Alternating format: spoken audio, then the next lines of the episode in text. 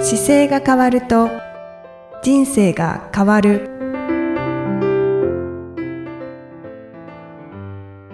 こんにちは。姿勢治療科の中野隆明です。この番組では体の姿勢と生きる姿勢、より豊かに人生を生きるための姿勢力についてお話しさせていただいてます。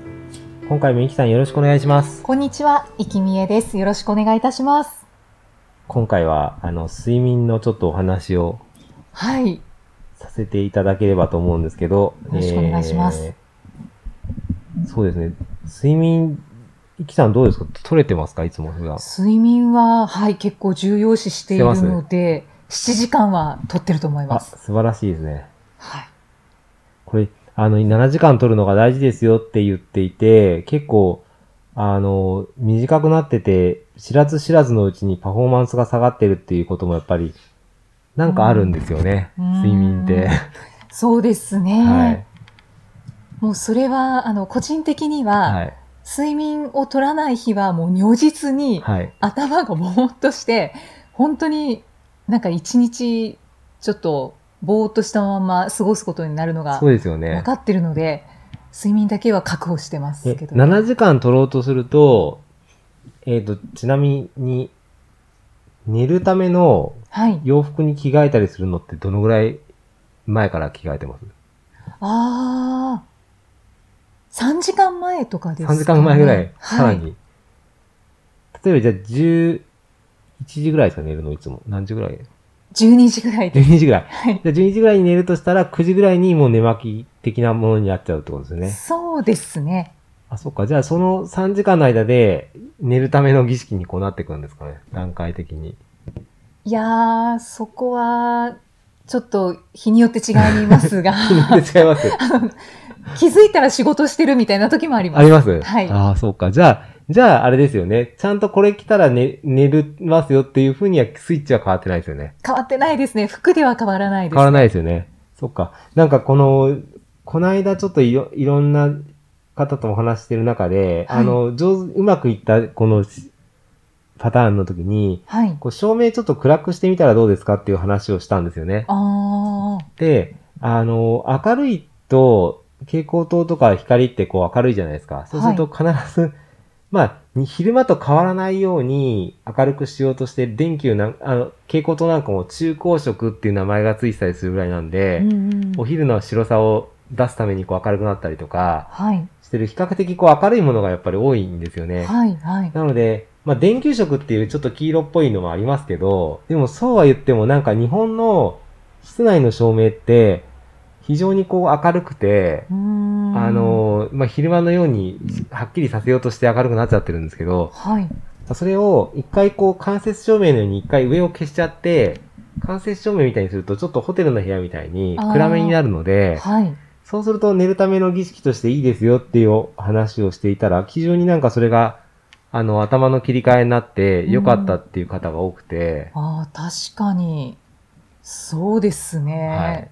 間接照明いいですね。そう、間接照明ね、やっぱいいんですよね。で、天井のライトじゃなくて、下から天井を照らすとか、あーあと手元だけにするかっていうので、照明の、あの、本当に上が光ってる蛍光灯のパターンをやめちゃうと、うんかなり、あの、雰囲気が変わるのと、夜っぽくなるのうで、んうんなんか寝たくなります。そうですよね。はい、で今想像するだけで も。で、その空間の方がゆったりするはずなんですよね、人間としてはう。ん、はい。で、よく北欧の照明とかインテリアとか見てると結構間接照明がやっぱ多くてう、ん、で、間接照明がもう上につける文化がないっていうのもあるんですけど、スタンドの、フロアスタンドを置いて、天井を照らしてるライトと、あと手元のタスクスのライトがあったりとかで、こう、間接的な光の出方を楽しむための照明って結構北欧に多いんですけど、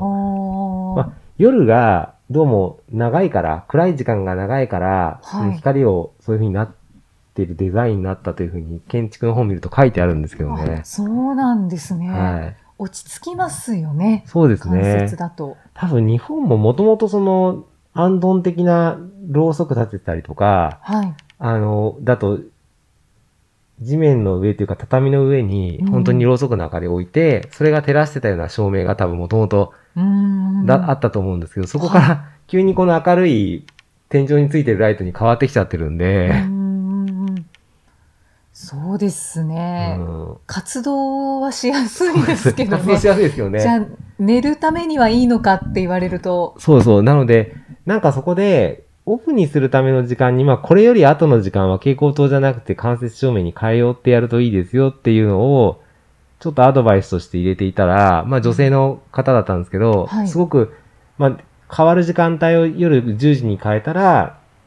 10時にもう、11時に寝ようとする意識ができてきて、うん12時には寝やすかったですっていうのが結構多かったんですよね。ああなので、これはすごいいいなと思って、あのー結構今多くの方にお伝えはしてます。ああ中野先生も実際に僕ね、してらっしゃいますそうか。僕実際自分がこれをやろうとしてやったら、暗いからやめてって言わ れて。僕、今いる部屋に、あの、リビングで子供が今勉強してて、はい。そこに手元のライトはあるんですけど、僕が自分だけで消してやろうとすると、子供にとっては手元だけになっちゃうから、はい。まだやってるからやめてよって言われ て、それ、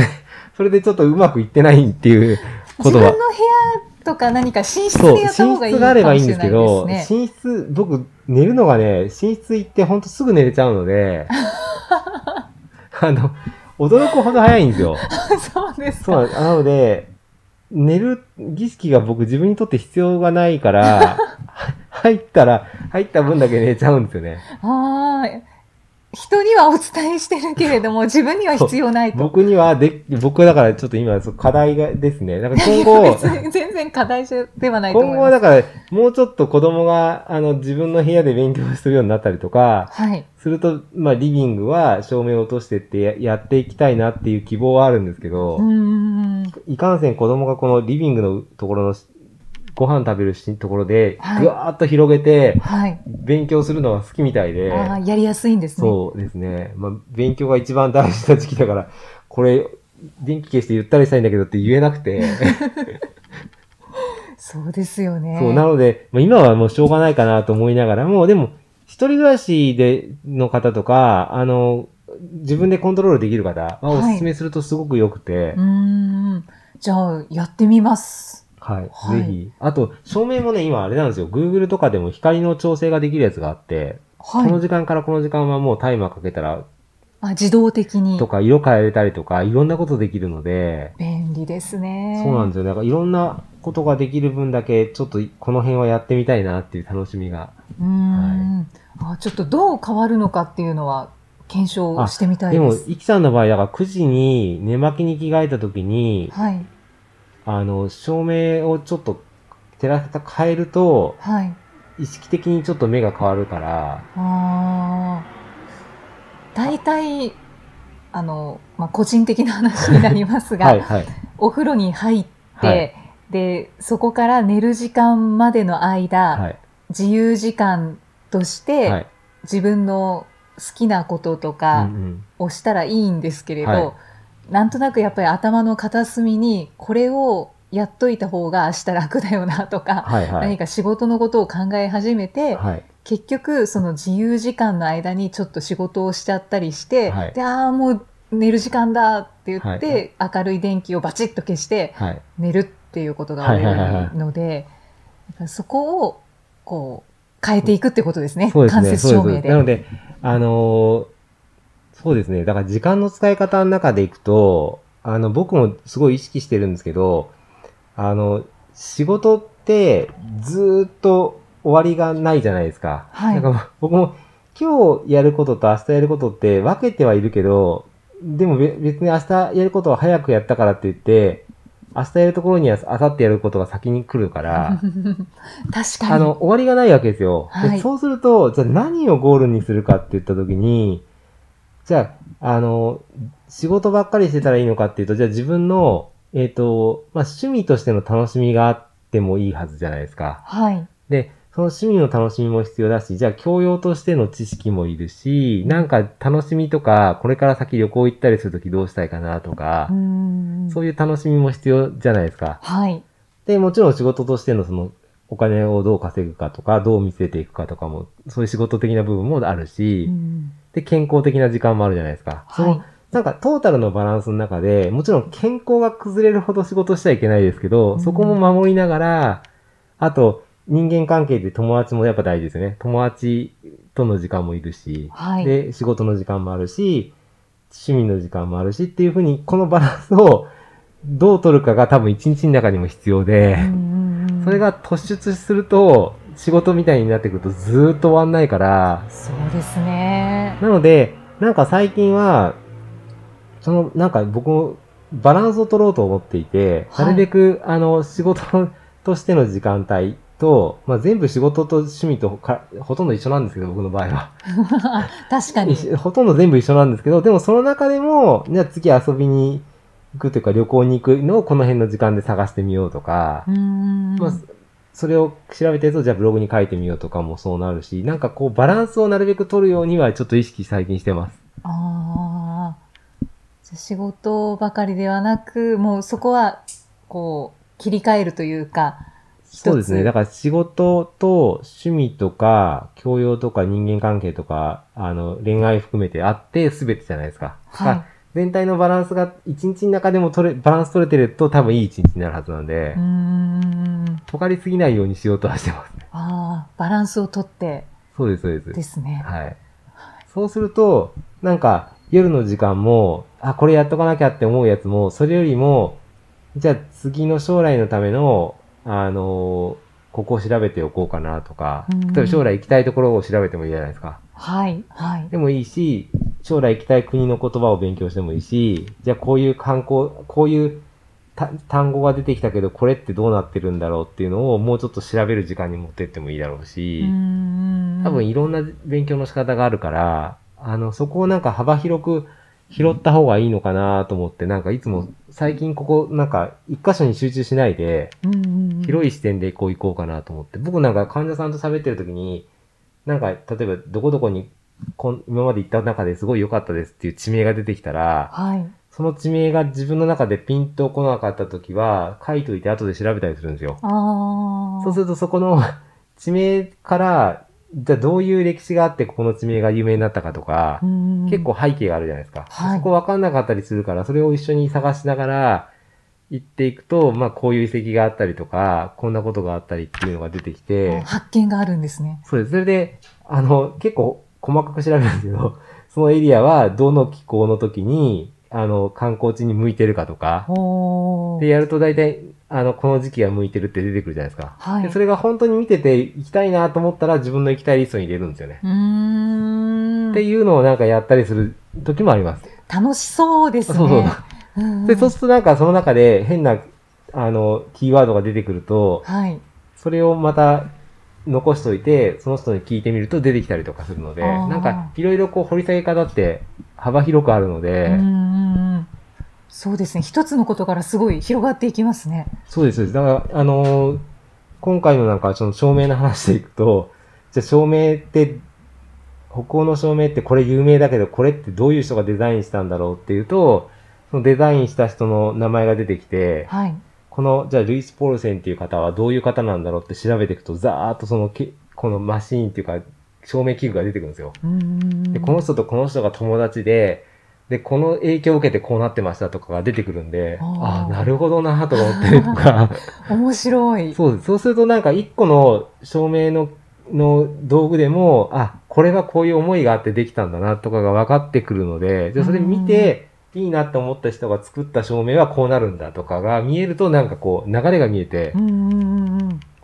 あーあ、そういうふうに時間を。あ、そうです。そういうので、なんか調べてたりりする時もありますねう。んうんうん。あ、面白そうだし、すごい有意義で 。すねそうですか。はい。なんかその時に座ってた椅子の形は、これはちょっとでも間違ってるなとか、僕ならこうしたいなとかって思ったりしながあら。仕事の視点が入ってくそうるんで、ですすそうね。です。入ってくるんですよね。うんうんうんなるほど。これをなんかどう伝えるといいんだろうって思いながら、やっぱりこうかなと思って実際にじゃあ、あの、アドバイスとして、こういう照明の使い方したらどうですかって言ったら、実際良かったりすると、うあ、んこういうケースだとやっぱいいんだと思って、うんうんうんあそうですよね。それは、だけど、その証明のことを調べたりとか、あ、そうです、そうでなんかいろす。んなことを調べて分かった中で、あこの椅子だとちょっとダメだな、で、おあの、お客さんっていうか患者さんに伝えるっていうそうですことそうにですつながったりしますそうもですね。んね。なので、こういう感じでいるときにはどういうタスクライトがあるといいんだろうとか、うんうんうんでこの照明だったらどうやって見るんだろうなって自分で姿勢妄想したりと か、こういう時 iPad を使うには、ここで持ってると悪いから、これなんか置けるものないんだろうかとかあ、ーなんかそんなの探したりとかもしますね。ああ、はそうですね。ちょっと、なんか照明の話から い、そうそう。話はずれましたけれでなんどかいつも、うんそれがなんか僕にとっての趣味とか教養の時間と、になってくるのじゃないかなってちょっと最近思ってて、はい。まあ大きなくくりで全部仕事なんですけど、はい。でも、自分にとっての趣味とか教養を深めるっていう時間としては、なんかそんな使い方をしてますね。うーんそれが比較的夜の時間だったりするので、あの、僕の場合だから9時から10時ぐらいの間はなんかそんなのしてることが結構あったり、その日の振り返りしてたりとか、うんうんうんそんな時間に最近はなってますね。で、その間にじゃあ、寝る時間の1時間前ぐらいから、間接照明にし、そう、本当は ね、それぐらいしたいなと思うんですけど、だから夕食食べた後から間接照明にしてくると多分いいんだろうなと思いながらう、ーんははい。い。私はできると思いますので、やってみます。はさぜひやってみてください。それい。で、で、どうな違んかうのか。うん、それで、あのーまあね、今7時間お休みにななるじゃないですか。はいだから、なんか、8時間ぐらいのスパンを寝るところで過ごすっていうように、なんか寝室にチェックインするみたいな気持ちで入入。ると、ちゃんと7時間寝れますよっていう。うーんうちの2番目の、いあの、弟は、その寝るときに寝室にチェックインしましょうってよく言ってて、へえ。あの、飛行機に乗るときに、早めに着いて待ってるじゃないですか。はいあの感じで、早めに飛行機に着くような気持ちで、寝室のところに行って、あの、寝る準備をしましょうっていう言い方をよくしてますね。ああ、そうですか。はチェックイン。い。そう、チェックインだなと思って、確かにそうだなと思いながら。うはんうんい。確かに。はい。やってみます。はい。僕も あ、りがとうございます。 僕もまたいろいろ工夫して、なんかやれることを考えてみます。 そうですね。はい。はい。ありがとうございます。ありがとうございます。また次回も、キさんとお送りしていきます。よろしくお願いします。よろしくお願いいたします。礼しますこの番組では姿勢や体についてのご質問そしてご感想をお待ちしておりますご質問とともに年齢体重身長性別をご記入の上中野生態東京青山のホームページにありますお問い合わせフォームからお送りください